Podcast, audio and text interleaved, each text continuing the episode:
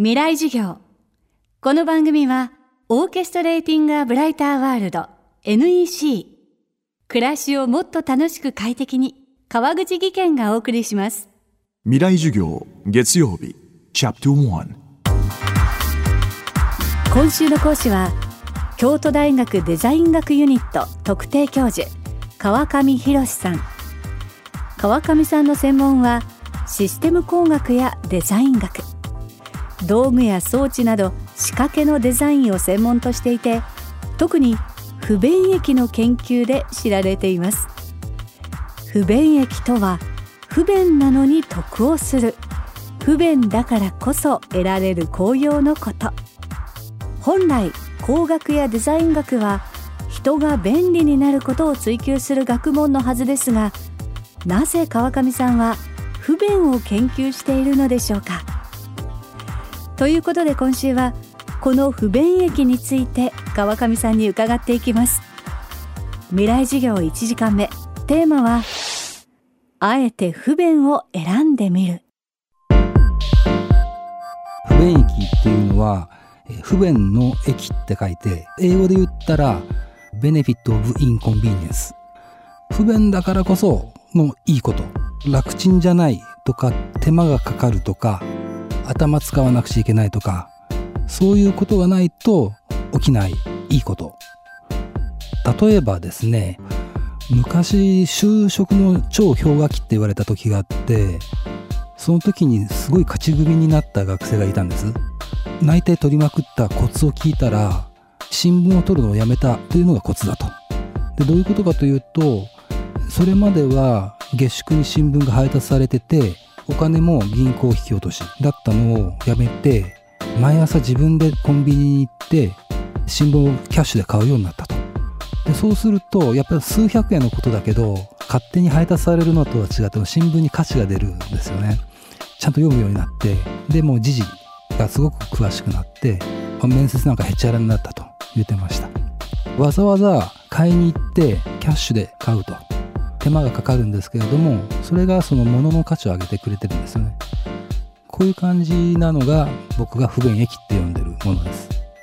なんか制約があることが逆に益を生むっていうのは、まあ、先ほどの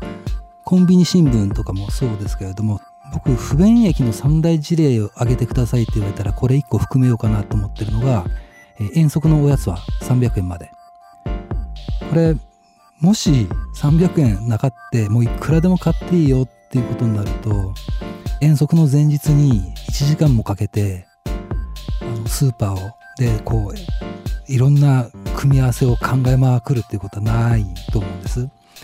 で今考えるとあれ遠足の楽しみのかなりの部分をあのおやつを買うことが占めてて。しかもあの買い方によってそいつの個性出ますよね。こいつ300円でこんな組み合わせ買ってきよったみたいな。僕昔あのあのみたらし団子をおやつに買ってたことあるんですけれどもそういうなんかもう奇妙なこのセレクションをしてしまうようなそういう事態も起きてすごい楽しいんですね。で多分あのいくら買ってもいいよっていう話になるともうおやつなんかお袋に買っといてもらうぐらいのレベルのものになっちゃうと思うんですよ。あれ300円だからこそ価値があって自分で一生懸命選ぶ。これも不便の駅かな。物の価値を上げてくれるっていう駅かなと思います。このように時間をかける距離をかけるという不便が実は駅をもたらすことがあると川上さん。他にもこんな例を挙げてくれました。えー、その他にも不便駅ですと,、えーと、普段原付バイクで通学してたやつがいたんですけどもそいつバイクが壊れてしまってで仕方なしに不便な徒歩通学をしたと。確かに時間はかかるし、まあ、ロードもかかったんですけれども原付の時には全然気にも留めてなかった、えっと、食堂がなんか気になっちゃってでフラッと入ってで今ではもうそこがお気に入りの一つだって言ってる学生がいたんです。これもやっぱりその通学路っていう連続をたどるという不便があって初めてこんなとこに食堂があるって気づいてでフラッと入ってみるっていう工夫ができると。ある種連続をたどるっていう不便は発見を促したり工夫を促したりするっていう駅がある。これいろんなところに見て取れるんですね。便利は時間をショートカットして距離をショートカットして連続を連続じゃなくすんですよね。ワンプッシュボタンでピッとできちゃうっていうのが普通に言われる便利なこと。で不便益っていうのはそのおかげで見失われてしまったようないろんないいことを言っててもう一回まあ不便な方式を新しくデザインするとそういう昔の不便益がまた取り戻せるんじゃないかなっていう考え方です。今週の講師は京都大学デザイン学ユニット特定教授川上博さん。月曜日のテーマはあえて不便を選んでみるでした。明日も川上さんの講義をお送りします。